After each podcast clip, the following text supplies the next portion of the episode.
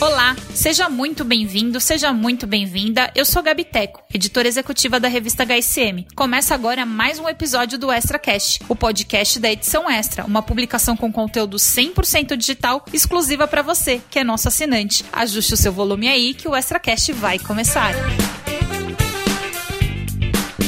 produtividade da equipe de vendas. Quais são os fatores críticos de sucesso para que uma área comercial seja altamente produtiva e entregue melhores resultados? Para me ajudar com essas e muitas outras questões, estou aqui hoje com o Thiago Reis, CEO e fundador da Growth Machine. Tudo bem, Thiago? Tudo jóia. Obrigado pelo convite. Seja muito bem-vindo. Obrigada aí. Acho que foi super legal. Eu te fiz o convite, a gente conseguiu agilizar rápido, né? Esse encontro. Total. E então, Thiago, eu vou começar, na verdade, pedindo para você se apresentar e já falar um pouquinho do trabalho da, da Growth, porque tem tudo a ver aqui com o tema que a gente vai tratar hoje no, no episódio do Extra Cash. Sim, sim, exatamente. Bom, a Growth Machine a gente é uma empresa de educação e consultoria, né? A gente ajuda outras empresas a estruturar seus departamentos de vendas com o objetivo de aumentar a eficiência, com o objetivo de aumentar a produtividade. A gente fala que o correto é você olhar para o teu departamento de vendas como uma linha de produção, entendendo cada uma das etapas, né? E sempre com o olho no seu gargalo. Que, que hoje está te impedindo de chegar mais longe? Onde é que tem trava nesse processo? Assim, vendas sempre foi algo muito negligenciado, né, pela maioria das empresas. A gente, cara, a gente tem sistema no financeiro, a gente tem processos no jurídico, a gente tem um montão de coisa. E vendas a gente dá a pastinha pro vendedor e fala, vai lá, boa sorte. Vai lá e vende. Traz o resultado. Isso não é o seu CPF, isso é a sua meta, né? E não me pergunta como você vai chegar nesse resultado, porque isso é um problema teu. E, assim, com, com a evolução da indústria de software, com a evolução das empresas americanas, se percebeu que tanto especializar função, quanto colocar processo, quanto colocar tecnologia em vendas, faz com que um time se torne muito mais produtivo, entregue muito mais resultado de uma maneira previsível, que é um ponto muito importante, porque não adianta você ter um mês que você vende bem, um mês que você vende mal, você precisa ter frequência, né? Você precisa ter previsibilidade, né? E, e isso transforma uma empresa, né? Então, a gente já, nesse, nesse 19 meses de existência da Growth Machine, a gente ajudou mais de 6, 6 mil empresas, e entre projetos de consultoria, entre educação, entre cursos online. Assim, atualmente a gente está ajudando o Jornal Estadão, por exemplo, a estruturar uma área de vendas orientada a conteúdo, já ajudamos empresas de tecnologia, ajudamos, trabalhamos junto com o pessoal da Pipedrive, então temos aí um portfólio grande num prazo muito curto de tempo, principalmente porque era uma carência, uma, uma dor muito latente do mercado, e a gente conseguiu desenvolver um método que entrega esse resultado em muito pouco tempo, né? Então esse é um pouco do que eu estou fazendo junto com o time aí, apaixonado em fazer as empresas crescer mais. Muito legal. E Thiago, acho que só pela sua introdução a gente já tem mil perguntas aqui para te fazer. acho que eu vou aprender muito hoje também. Mas eu queria voltar num ponto que os nossos leitores, que agora são ouvintes, sempre têm muita curiosidade. Você falar um pouquinho da sua trajetória, né? Da onde você veio, como é que você chegou é, e criou a Growth Machine. Obviamente, você já falou com uma oportunidade de mercado aí, mas fala um pouquinho de você bacana, também pra gente. Bacana. Então, eu sou de uma família classe média, né? Fiz faculdade de administração, depois fiz uma, uma especialização em gestão empresarial. Sempre fui um cara mais de processo, então sempre olhava mais para gestão de projetos, projetos de tecnologia. Acabei caindo de paraquedas numa empresa de tecnologia que estava com um problema muito sério de caixa. Eles queriam que eu organizasse o financeiro para ter mais previsibilidade. Quando estava tudo organizado, a gente foi lá e viu que não tinha venda, né? Então disse, não, o problema não estava no financeiro, o problema estava na ponta de vendas. Nesse momento eu migrei para vendas, eu comecei a pesquisar, comecei a correr atrás de conteúdo, de referência. Eu, eu tenho um playbook muito claro de aprendizado que eu, eu falo assim, cara, a melhor maneira de você aprender qualquer coisa é você ir para perto de pessoas que estão fazendo algo bem feito. Achei algumas startups, né, que estavam no início da sua trajetória, hoje, são empresas enormes, que olhavam para vendas de uma maneira diferente. Eles, eles classificavam né, o que é um lead, o que é uma oportunidade, e a partir dessa, dessa melhor sistematização do processo de vendas e organização melhor do time de vendas, eles conseguiram um resultado muito maior. Implementei esse processo, né, o pessoal chama isso de máquina de vendas. Essa empresa saiu de um crescimento de 6% ao ano para um crescimento de 48% num espaço de Uau. tempo muito curto. Depois disso, eu fui contratado por um,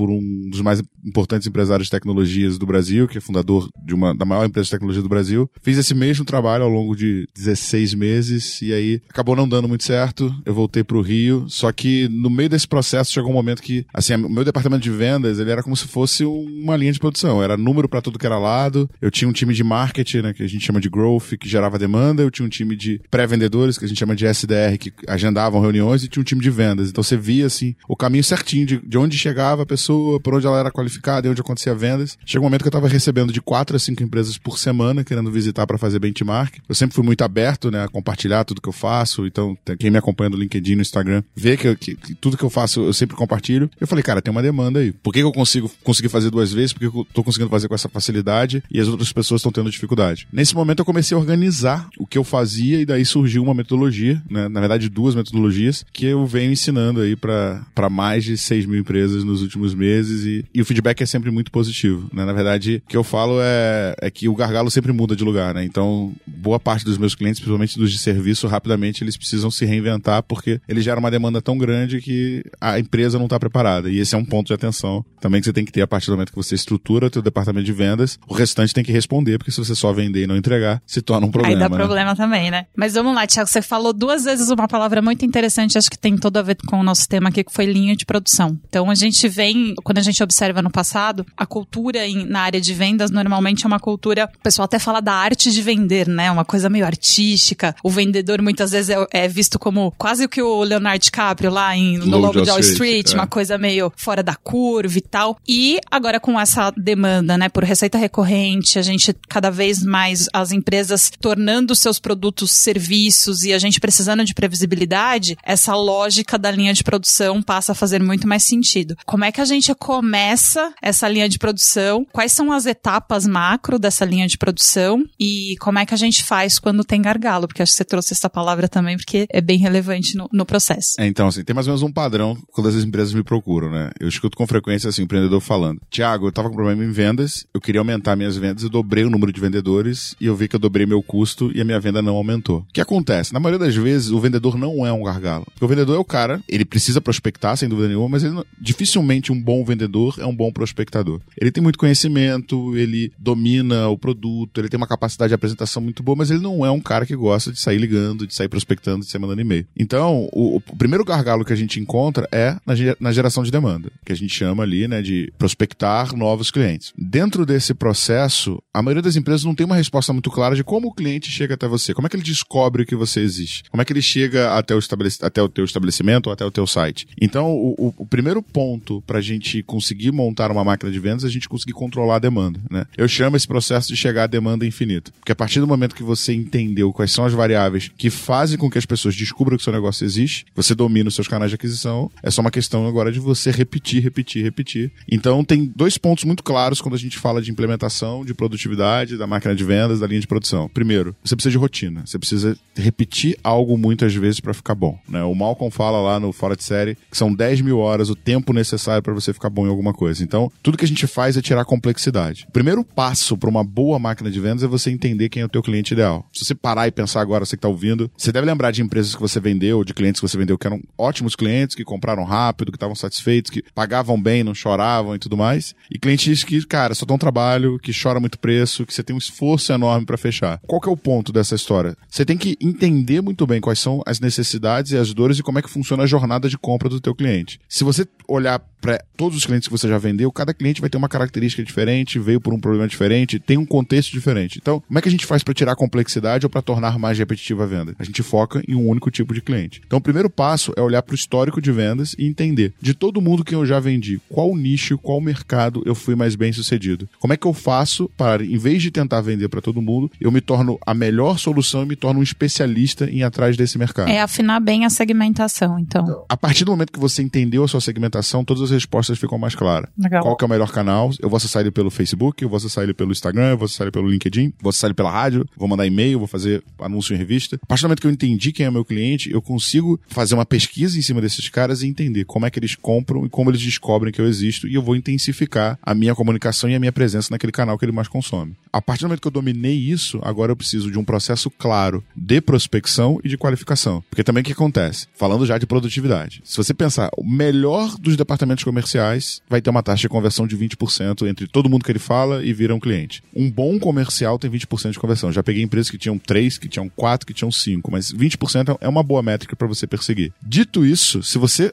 só fecha com 20% dos caras, significa que 80% de todo mundo que você fala é uma completa perda de tempo. Sim. Quanto mais cedo você conseguir tirar esse cara do teu funil, tirar ele do teu atendimento, mais tempo você ganhou para ir atrás de outros clientes. Olha que alavanca absurda de produtividade. Sim. Então, o que, que os vendedores vendedores, quando não tem processo, eles fazem? Chega uma oportunidade, ele conversa com essa oportunidade superficialmente, coloca uma proposta para essa oportunidade e passa o restante da vida correndo atrás. Ligando, mandando e-mail. E normalmente, esse, esses 80%, o que, que eles fazem? Eles não atendem. Eles falam que o cachorro tá doente.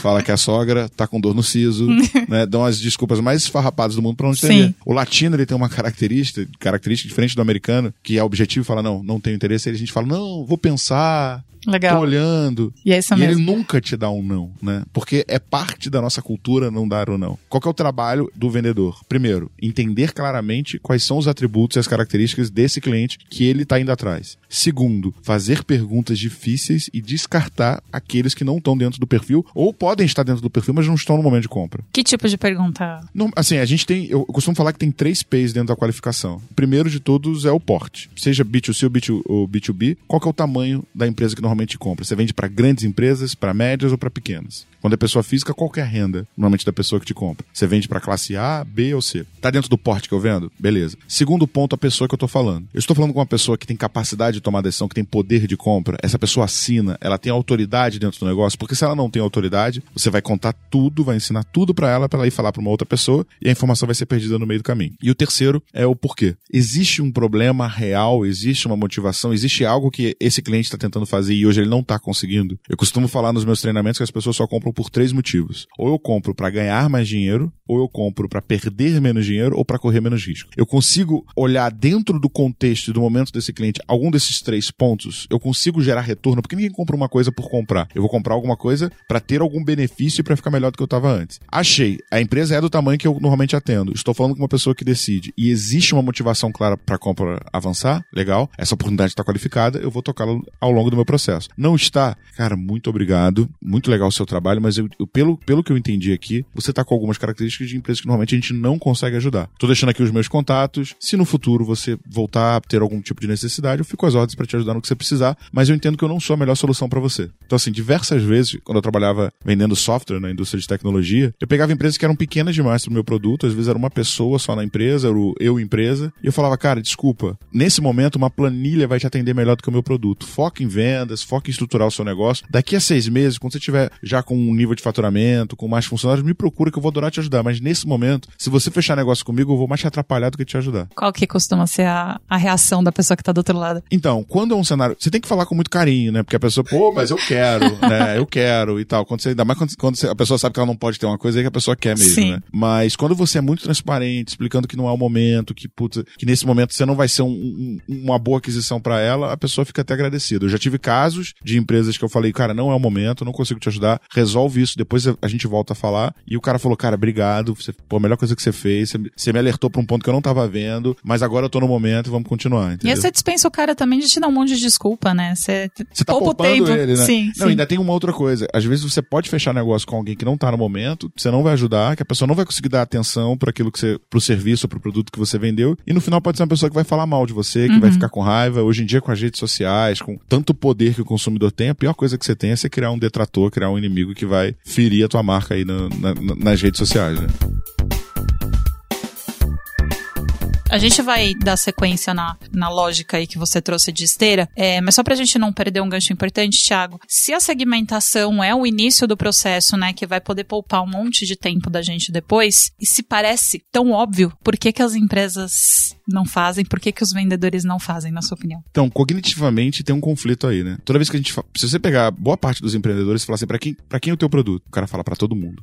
né? Você já deve ter visto isso Uma algumas vezes. vontade de vender pra todo mundo. Cara, porque de maneira é, racional, de maneira intuitiva, se eu vendo pra todo mundo, eu posso vender muito mais. Uhum. Né? Só que acontece é o seguinte: com qualquer estratégia de marketing ou de vendas que você for pensar, quando você tenta vender pra todo mundo, você é muito menos eficiente. Assim, um, um exemplo simples: se eu for fazer um anúncio no Google, tá? Ou no Facebook, melhor, Facebook, e quero vender para médicos da região de Moema que são recém-formados, eu consigo criar um tipo de segmentação onde o meu custo para exibir esse anúncio vai ser 10% do custo se eu estivesse anunciando para qualquer pessoa que está em Moema ou para qualquer a pessoas que são formadas com nível superior. Então toda vez que você segmenta, você fica mais eficiente. Outra coisa, quando você vai fazer um anúncio, uma imagem, ou um, ou um texto, ou um copy, você consegue criar uma, uma comunicação que aquela pessoa que é daquele segmento, que é daquela profissão, ela vai olhar e falar, cara, descreveu exatamente o meu problema. Uhum. Então você acaba tendo duas, duas variáveis. Primeiro, teu custo é menor e, e a tua conversão é mais alta. Porque a pessoa sente que você tem uma propriedade muito maior para ajudar ela do que para ajudar do que se fosse uma solução genérica. Então, e, esse é o primeiro ponto quando a gente fala de segmentação, porque você ganha muito mais propriedade. Na ponta de vendas, a gente odeia ser vendido. Se a gente pensar, pensar a última experiência que você teve num shopping, e aí vem alguém te atender, né? Ah, ficou lindo e tal. Toda vez que você se remete a isso, você sempre tem uma desconfiança se aquele vendedor está sendo sincero ou não. é verdade, né? é péssimo. E, e, você cria uma relação muito ruim. A gente não gosta de ser atendido por vendedor. Eu sou vendedor, eu amo vender, mas a gente tem um preconceito natural. Agora, no lugar disso, quando você segmenta um nicho, você entende as dores daquele nicho, você conhece os problemas, você, você lembra de casos no passado de empresas que você já ajudou, você não se posiciona como vendedor, você se posiciona como especialista. Olha, cara, esse teu problema tá acontecendo por causa disso, a gente já viu isso algumas vezes. A consequência de você não mudar esse cenário vai, vai ser essa, e essa empresa a gente ajudou no passado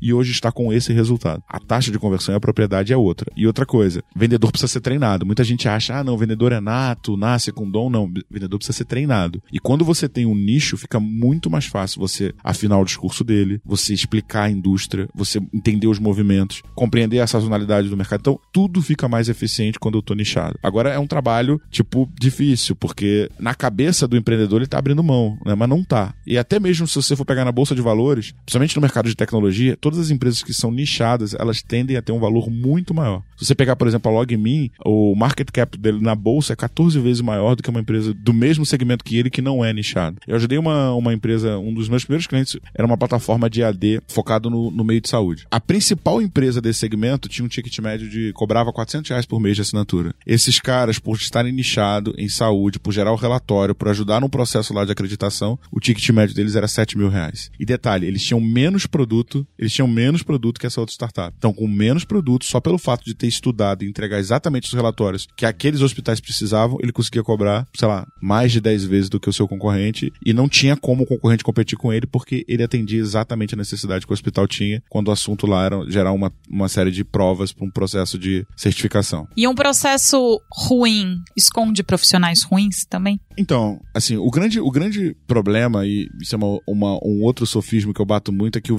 o empreendedor acredita que ele precisa de achar os bons vendedores, né? Vendedor estrela. Se eu achar um vendedor estrela, que é aquele cara que vende pra caramba, eu tô feito. Cara, qual é o problema desse cara? Esse cara você não controla. Ele vende bem quando ele quer, e no dia que ele vai embora. Semana passada, uma, uma empreendedora procurou a gente. Ela tinha uma empresa que faturava 4 milhões mês. 10 vendedores dela, junto com o gerente, foram embora e levaram a carteira de Nossa. clientes. A mulher tá faturando 10% do que ela faturava. Nossa. Então, assim, toda vez que o teu processo depende da pessoa, você é muito frágil. Toda vez que você depende de um vendedor estrela, a gente tá falando de alguém que tem muito poder sobre a tua empresa. No dia que esse cara virar as costas, ele pode quebrar a tua empresa. Quando a gente vai pro processo, quando a gente vai pro sistema, quando a gente bota metodologia, quando a gente bota um processo que eu chamo de demanda infinita para funcionar dentro da empresa, o controle passa a ser do negócio e não da pessoa. Por que, que todo Big Mac tem o mesmo gosto? Porque tem um padrão. Se você prestar atenção a próxima vez que você for num fast food, você vai ver lá que, o, que faz um barulhinho. A, a chapa faz pi, pi, pi, pi, pi, o cara vai lá e vira. Aí depois ele vai lá e vira de novo. Por quê? Porque é o padrão. Não é o atendente ou a pessoa que está cozinhando que faz a diferença dentro do processo. É o sistema, é a engrenagem. Então você tem que entender que um departamento de vendas, para ter alta produtividade, ele tem que ter engrenagem. Eu não gosto de ter um vendedor trazendo 80% do resultado. Isso é muito frágil. Quando a gente bota a máquina de vendas para funcionar, fica linear. Você consegue ver todo mundo respondendo mais ou menos dentro do mesmo padrão. E isso faz com que você consiga escalar. Porque se você entende quanto que o vendedor traz, quanto tempo leva para ele estar tá pronto para bater meta, que a gente chama de onboard, é só uma questão de você fazer conta e você pode contratar vendedores infinitos e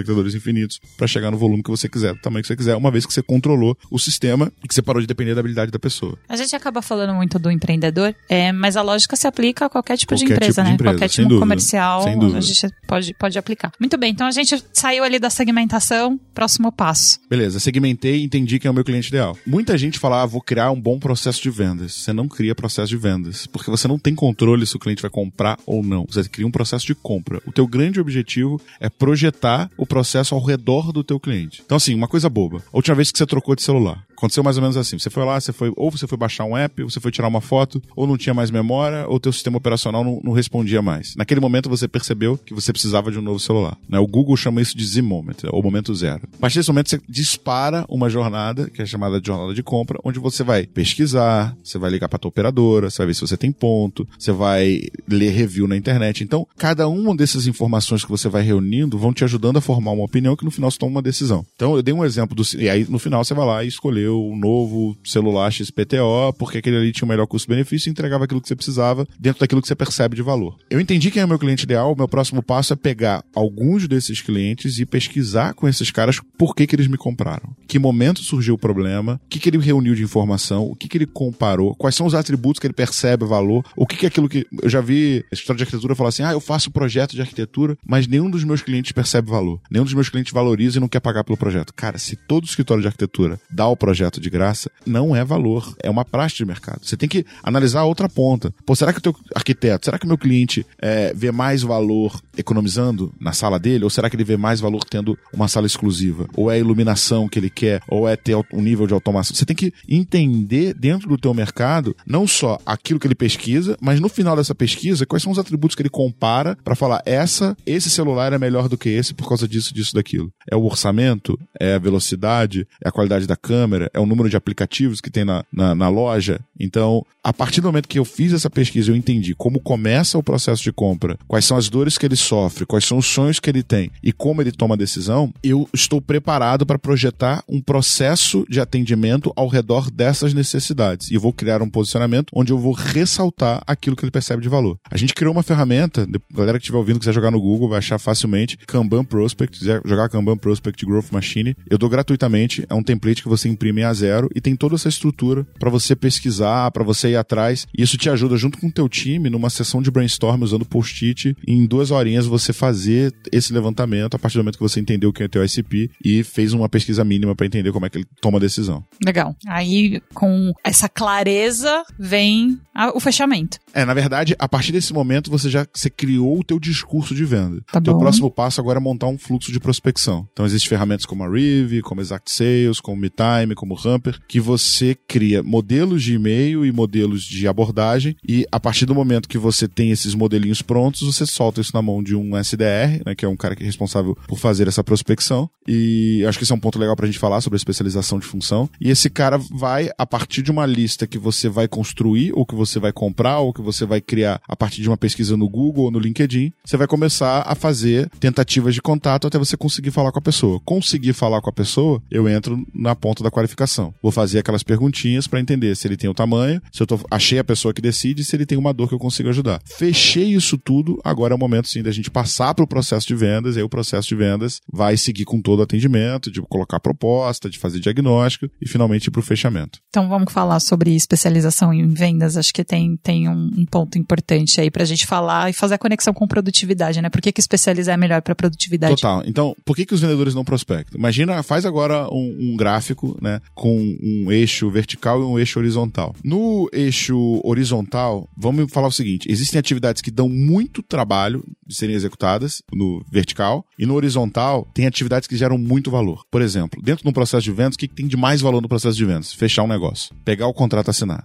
Melhor coisa que um vendedor gosta de ouvir é manda o boleto, né? Não tem nada melhor do que isso. Porque ali você acabou, é dinheiro no caixa. Por um outro lado, para você conseguir fechar um negócio, você vai precisar mandar e-mail, você vai precisar fazer ligação, você vai precisar prospectar. Normalmente, uma taxa de conversão de um, de um processo de ligação fria, que a gente chama de cold call, que é ligar para uma lista telefônica aleatoriamente, ela tende a ter 3% de taxa de conversão. Que significa que para eu conseguir gerar uma oportunidade qualificada, a cada 100 tentativas que eu faço, eu gero 3. Pensa em algo improdutivo, né? Ou seja, você se esforça muito para nenhum resultado. E você se esforçar muito não significa que você vende, porque você ainda tem que falar e seguir com todo o processo. Agora, numa outra ponta, fazer um diagnóstico, demonstrar um produto, demonstrar um serviço, passar segurança, desenhar uma proposta, negociar uma proposta e fechar negócio são atividades que têm muito valor, mas que dão pouco trabalho. Então pensa, como é que eu dobro a produtividade de um vendedor? Eu tiro aquilo que dá mais trabalho, que gera menos valor e que não necessariamente você precisa ter mais conhecimento para fazer isso. A gente está chegando num nível, por exemplo, no Estadão a gente faz isso, que a gente tem uma figura só para pesquisar empresas, uma figura só para ligar e a outra para fazer diagnóstico e a outra para fechar negócio. É exatamente igual uma esteira. Você pensa ali o tempos modernos lá, o Chaplin, cada pessoa faz apertando um, um parafuso um parafusinho. Do... Só que acontece, a produtividade é absurdamente alta. É muito, muito alta mesmo. Uma pessoa chega a gerar mais de 20 reuniões qualificadas por mês. Uau. Um vendedor jamais faria isso. Então você pegou aquelas atividades que são mais braçais, mais trabalhosas, mas que precisam ser feitas, coloca num recurso que só vai fazer isso e ele fica muito melhor do que qualquer outro, porque ele só faz isso. E outro problema que acontece quando o vendedor faz tudo, vamos supor que você conseguiu convencer teu vendedor a prospectar. Ele foi lá e prospectou, prospectou, prospectou, gerou 10 oportunidades. O que, que ele vai fazer? Ele vai ter que dar atenção para essas 10 oportunidades. Ele vai fazer diagnóstico, se teu processo tem que ir lá presencialmente, ele vai visitar, ele vai fazer proposta, ele vai negociar. O que, que ele faz? Ele prospectou na primeira semana do mês, 10 oportunidades. Ele vai passar o, o restante do mês inteiro fechando esses caras. Chega no dia 31 do mês, ele fechou com três desses caras, os outros sete foram perdidos. O que, que vai acontecer? Funil vazio. Vai passar mais 30 dias agora prospectando e não vai ter resultado. Hum. Então isso acontece que a empresa tem um pico de vendas e aí vai lá no fundo. Uhum. Pico de vendas e vai lá no fundo. Então quando você coloca um time prospectando e um time vendendo, esse time garante que todos os dias estão tá sendo gerado oportunidades de vendas novas e aí você otimiza a tua produtividade num nível, cara, que é assim, é transformador. Se, se você ainda não começou a fazer isso, hoje ainda é um diferencial competitivo. Invista, gaste seu tempo, estude, joga aí no Google Demanda Infinita que você vai ver alguns conteúdos legais sobre como montar isso e aproveita que agora você tem tempo para fazer. Quando todo mundo tiver feito, vai ser aquela coisa de sobrevivência e não vai ser o melhor momento para montar. Pelo que você observa, quanto as empresas já despertaram já para esse modelo assim? Assim, tem, um, tem uma estatística interessante que é o seguinte, eu gosto muito do mercado de venture capital. Quando você olha a aquisição das grandes empresas como Microsoft, Salesforce e tal, de 2012 para cá, dá mais ou menos uns 40 bilhões de dólares em aquisições de empresas de tecnologia na ponta de vendas. Uau. O que está acontecendo? O poder que antes ficava na área de tecnologia agora está indo para a área de vendas. A gente nunca gerou tanta informação sobre o consumidor, nunca teve tanta ferramenta de tracking, de análise, de comportamento. Então, esse movimento é um movimento que não tem volta. A gente nunca teve tanto dado e tanta ferramenta. Então, essa transformação é muito forte. E no passado, né, por exemplo, contratar um software, você precisava ter milhões e milhões e milhões, você tinha que comprar o software, instalar no teu servidor, ter um cara para cuidar do servidor, agora é tudo nuvem, tudo assinatura. Então, tá muito democratizado, né? A Resultados Digitais, por exemplo, que é uma empresa que vem crescendo muito, é, se eu não me engano, ele, o último anúncio que eles falaram, eles tinham 14 mil clientes. Mas mesmo assim não é nada perto né, das 5 milhões de pequenas e médias empresas que existem no Brasil. Então, eu vejo um movimento onde isso está se tornando cada vez mais interessante, o ser vendedor está ficando cada vez mais sexy, nunca teve tanto filme falando de vendas, série falando de vendas, então estamos, estamos né, resgatando a profissão. Tem um movimento de transformação, mas ainda é assim a pontinha do iceberg. Eu acho que tem muita transformação para acontecer. E aproveitando que você falou e citou algumas ferramentas, talvez alguns ouvintes não saibam que tipo de substituição hoje, que antes era tudo feito no, na unha, no braço, que hoje essas ferramentas já nos ajudam a automatizar. Se você puder dar alguns exemplos, eu acho legal. Então, assim, especial em vendas, né? Por exemplo, você hoje em dia tem CRMs como o Pipedrive, que é uma ferramenta completa. Você consegue ter ela por 12 dólares o usuário e você automatiza quase tudo no teu departamento de vendas. Desde construir o teu funil até deixar disparos de e-mails, lembrete, agenda de reunião. Isso te dá ali, cara, você faz com que um vendedor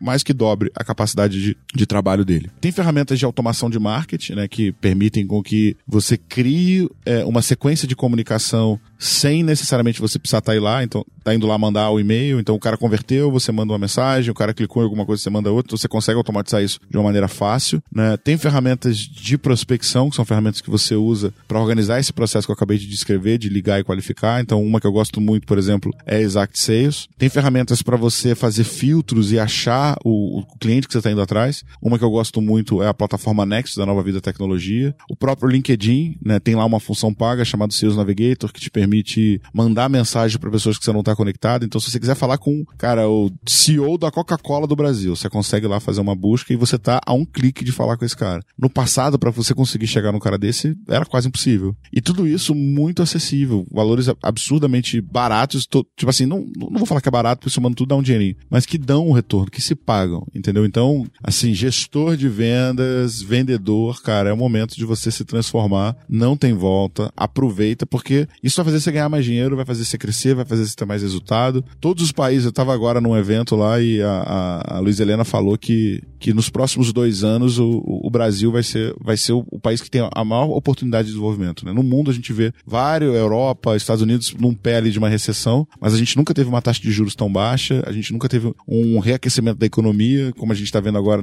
né, diferente dos últimos dois anos. Então, e é aquela coisa, eu sempre falo, né, cara, a oportunidade é, ela é temporal, né? Ela passa. Então, esse é o momento de se, de se estruturar, esse é o momento de se preparar e aproveitar para nadar nessa onda, porque, cara, você botou para rodar, você criou um diferencial e vai ser difícil te acompanhar.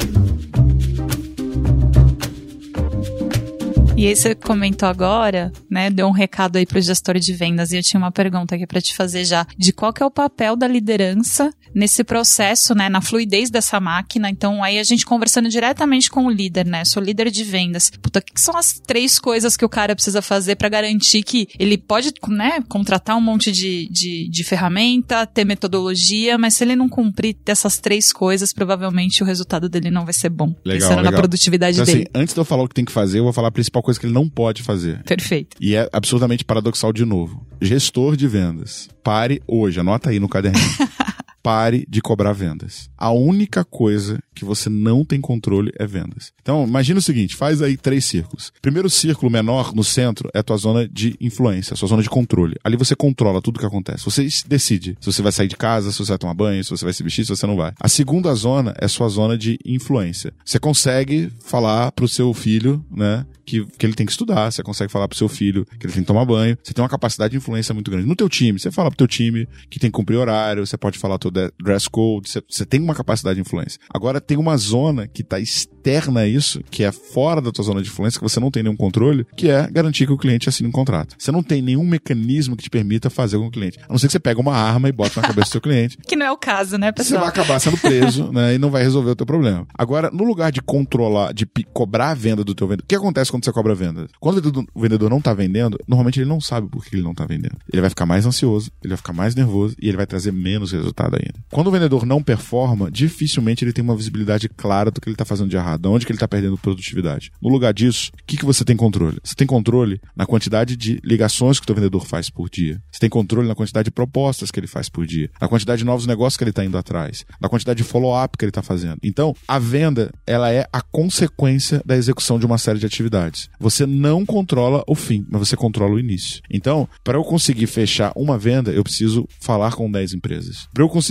fazer um diagnóstico, eu preciso. Para um diagnóstico, eu, eu falo com 10 para conseguir fazer um. E aí, a cada 10 diagnósticos que eu faço, eu consigo fazer uma proposta. A cada 10 propostas que eu faço, eu, eu consigo fechar uma venda. A partir do momento que você entendeu a tua taxa de conversão e o esforço que você tem que ter em cada etapa do teu funil, você para de cobrar venda e passa a cobrar essas etapas intermediárias. A partir do momento que você tem essa cobrança e esse acompanhamento, você passa a transformar o seu departamento de vendas, porque você mostra exatamente para o teu vendedor o que, que ele precisa fazer para conseguir chegar no resultado. E aí, agora assim, respondendo a pergunta, o grande trabalho do gestor de vendas é desenvolver o seu time. Não só de vendas, de qualquer área. É você ser o técnico dele, é você treinar. Se você pegar qualquer atleta olímpico e perguntar para ele qual que é o tempo dele, quantos segundos ele tá, qual que é a marca mundial, quem é a pessoa que está mais rápido, como é que ele se classifica para a Olimpíada, ele vai ter a resposta de cada um desses pontos. Se você pegar um vendedor e perguntar para ele quantas ligações ele tem que fazer para fechar uma venda, nenhum deles sabe. Quantas ligações você fez hoje? Quantas propostas você enviou? Dificilmente o cara tem esse controle. Eles vivem a vida torcendo para que as coisas deem certo. Então, se você quer ter alta performance, se você quer ter alta produtividade, você precisa controlar as tuas métricas e os teus números e dar treinamento e dar coach e dar desenvolvimento para o teu time para que eles melhorem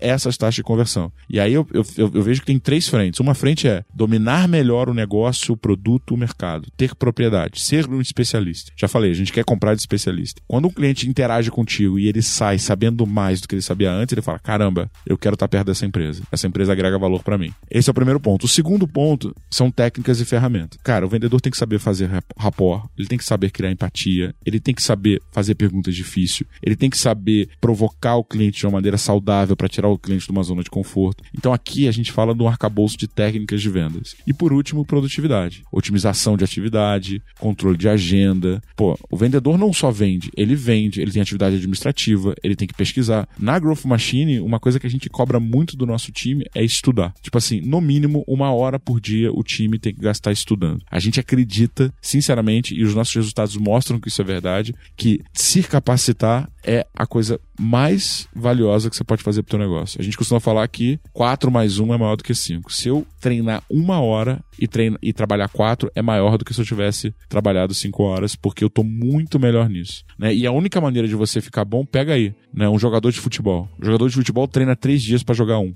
Né? Por que, que o vendedor vai ter que ser diferente? Por que, que a gente não gasta todo esse tempo? E não é aquela coisa, ah, vou contratar agora um palestrante motivacional para vir aqui motivar. Não, velho, não é. Cara, vamos treinar cada um desses pontos. Vamos estudar o mercado. Vamos fazer simulação. Uma prática muito positiva é o roleplay. Um vendedor simula seu cliente, o outro simula ser o vendedor. E aí, cara, traz um caso real, discute, cara, joga um xadrez da venda, entendeu? Vamos ouvir uma ligação junto, vamos todo mundo dizer o que pode ser melhorado. Cara, vamos, vamos estudar algum conceito novo da nossa indústria que a gente pode levar. Então, assim, muita gente quer hack, quer bala de prata, quer segredo. Não existe. Cara, o segredo é trabalho. Se fizer cada um desses pontinhos, eu caso a grana que for que o departamento de venda se transforma. Você trouxe o ponto de vista das métricas, e aí só para alertar nosso ouvinte, é quando você tem esses, essas ferramentas e esses apps, todos eles te trazem métricas mais fáceis, mas dá para fazer em Excel também, se você for bem disciplinado, você consegue se, se organizar, certo, Thiago? Então, uma startup que eu gosto muito é o pessoal da Rock Content, né? E o Dieguinho, que é, que é um dos fundadores, até os primeiros 100 clientes, eles trabalharam 100% na planilha de Excel. Então, assim... Não tem desculpa. Ferramenta é bom? É bom. Mas a ferramenta, ela só te ajuda a ter mais eficiência em algo que você está fazendo. Se você não tem processo, se você não tem método, se você está fazendo de qualquer maneira, a ferramenta só vai sistematizar o caos. E aí, você comentou da, do roleplay e que mais, que outros rituais o gestor pode implementar para aumentar a performance do então, time? Então, eu gosto muito de fazer sempre um, uma hora de treinamento de manhã, então eu chamo isso de kickstart. Não necessariamente precisa ser todo o dia, todo religioso. Dia, todo dia. Isso transforma um time. Uhum. Não precisa ser o gestor, tá? Eu, eu tanto, eu dava às vezes esse treinamento, pelo menos uma vez ou duas vezes por semana sou eu que dava, mas o que, que eu fazia? Nas minhas sessões individuais com os vendedores, eu sempre mapeava um ponto que cada vendedor estava tendo uma falha maior. Por exemplo, eu tinha um vendedor que tinha um problema muito grande em dar desconto. Ele queria sempre dar desconto. Aí o que eu fiz? Eu peguei um livro e dei para ele. Falei, cara, lê esse livro. Seu cliente pode pagar mais. Até uma boa dica. Faz um treinamento sobre como vender valor e não dar desconto. Aí ele foi lá e deu um treinamento. Cara, ele, ele passou até a melhor margem da empresa. Aí tinha um outro vendedor que tinha nervosismo para fazer a ligação. Tem lá o Smart Call, que é como perder o medo de fazer chamadas. Agora você vai fazer, vai dar um treinamento sobre como não ter medo de fazer chamada. Aí tinha um outro vendedor que, tipo, tinha uma baixa produtividade no follow-up. Eu fui lá e falei, cara, ó, prospecção fanática. Vai dar um treinamento sobre prospecção fanática. Sobre o mindset da prospecção fanática. Então, assim, você resolve o, pro o, problema individualmente, mas você dá o dever de casa pro cara estudar e fazer uma apresentação. Quando você estuda e apresenta, você estuda mais do que todo mundo. Porque além de você ter estudado para você, você tem que estudar para transferir. E quando você transfere, você fixa mais ainda o conceito em você. Então, o roleplay é um negócio que eu gosto, o Kickstart é um negócio que eu gosto muito. Roleplay é essa sessão de, de, de teatro, de ensaio. Eu gosto muito de ouvir ligação junto. Então, tipo, bota o time junto, dá um play numa chamada e pede para os demais vendedores dar um feedback do que poderia ser melhor naquela chamada ou naquela reunião. E o último, aí é uma dinâmica um pouco mais aberta, mas é gerencial, que é bater o funil de vendas. Eu gostava, eu faço tanto individualmente quanto eu fazia o time apresentar as oportunidades que tinha. Porque às vezes vinha uma objeção e aí um outro, cara, já tirei essa objeção assim e tal. Então ia fazendo ali uma gestão de conhecimento e colaborando um com o outro, trazendo conteúdo, trazendo informação relevante. E uma outra prática que não é tanto capacitação, mas que ajuda no processo de onboard é você criar o que a gente chama de playbook de vendas, que é um documento onde tem tudo que vocês fazem em vendas. Como é que é a abordagem, como é que é teu script de ligação, quais são as perguntas que você faz, quem são os concorrentes, o que, que a gente é melhor do que os concorrentes, onde que está o documento, o template de proposta, onde está o template de e-mail. Então, você, ali é no, no, no, playbook é, um, é uma grande enciclopédia de tudo que você faz, que facilmente, quando eu tenho dúvida, eu vou lá e consulto. E também eu gosto muito de fazer sempre colaborativo. Né? Se o vendedor descobriu algo novo, descobriu um concorrente novo, contornou uma nova objeção, leva para lá e fica tudo documentado, garante que todo mundo tem acesso àquilo. Muito bem, Thiago. A gente, infelizmente, já está se encaminhando para o final. Passou super rápido aqui nosso tempo junto. Mas eu queria aproveitar para te perguntar o seguinte: a gente está entregando uma série de ferramentas, metodologias, dicas, é, pensando num time mais estrutura, numa estrutura, né? Ou no gestor, ou numa estruturação. Mas a gente também conversa com o vendedor. Puta, às vezes ele tá lá no caos da empresa, tá percebendo que a empresa por si não vai fazer essa organização. O que que ele, amanhã de manhã, pode fazer diferente para também tentar transformar a sua própria produtividade? Cara, um, um ponto que ajuda muito o vendedor tá, a organizar a produtividade é trabalhar em blocos. Todo mundo fala, ah, nós somos, mono, nós somos multitarefa. Mentira. A gente é monotarefa e quando você muda de tarefa, você tem um tempo de se adaptar para nova tarefa. Se você tá na planilha, ali digitando, e aí você passa a fazer ligação, você vai levar um tempo para ficar produtivo na ligação. Quando você voltar para a planilha, você vai levar um tempo para estar tá produtivo na planilha de novo. Então o que, que eu aconselho você a fazer? Trabalhe em blocos. Cria um bloco, por exemplo, de fazer ligação para o cliente. Cria um bloco de fazer atividade administrativa. Um bloco de mandar proposta. Um bloco de fazer follow-up. Agora, uma coisa muito legal, um hack muito bom para você organizar o teu tempo é classifica o teu tempo entre ouro e platina. Tempo de ouro. Tem, cara, quando você está ligando para cliente, tem um horário que todo cliente atende. Agora, por exemplo, sexta-feira, né, você viu como é que tá o trânsito, tá maravilha, todo mundo viajando. Hoje é sexta, fim de tarde aqui, tudo parado. Então, assim, tenta ligar pro teu cliente sexta-feira, fim de tarde. Você não vai conseguir. Vai ser um momento que você vai ligar, você vai fazer o dobro de ligação para conseguir ter metade do resultado. Então, o que, que você faz? Nesses períodos menos produtivos, que são que é a hora de platina que a gente chama, você faz atividades administrativas. No teu tempo de ouro, cara, aí gasta fazendo follow-up. Se você prospecta, gasta fazendo prospecção. Otimiza o teu tempo primeiro pensando quais são os horários melhor para fazer cada atividade. Por exemplo, de manhã cedo. Você não vai ligar para ninguém. É um, é um excelente momento para você preparar as tuas propostas, atualizar o CRM, enviar e-mail e tudo mais. E aí você cria já esses blocos pré-combinados dentro da tua agenda e deixa alguns slots livres por caso de alguma algum ponto não previsto ou algum imprevisto no meio do teu dia, você também usar ele para isso, mas pensa como é que você concentra as atividades que você executa dentro do mesmo tempo e o fato de você botar na tua agenda é legal que tem um alerta, então mostra que tá na hora de você mudar de atividade. Muito bom. É, até aproveitando o gancho, lembrando aos ouvintes e leitores que a gente está gravando esse podcast para a edição especial da revista falando sobre produtividade. Então, além de falar em produtividade para a área de vendas, a gente está falando de produtividade no geral. Então, tem é, algumas, várias outras dicas aí para quem quiser se especializar ainda mais no assunto. Eu só tenho a te agradecer. É, foi muito legal e eu acho que a gente teria a pauta aqui para gravar dois, três, viu, Thiago?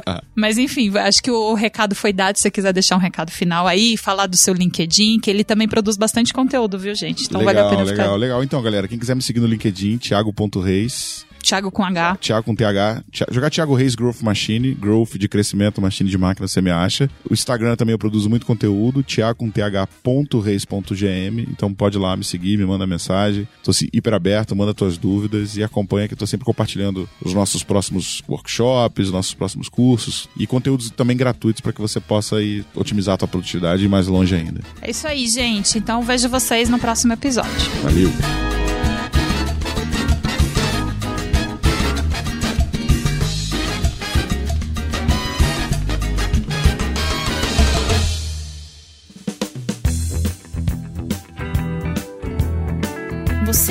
A mais um episódio do Extra Cash. Eu sou Gabi Teco, editora executiva da revista HSM. Agradeço a tua audiência e te convido para fazer parte dessa conversa também. Gostou do nosso episódio? Não gostou? Tem um tema que você queira sugerir? Mande um e-mail para gabi.teco@revistahsm.com.br e nos ajude a fazer uma revista cada vez melhor. Tchau, tchau.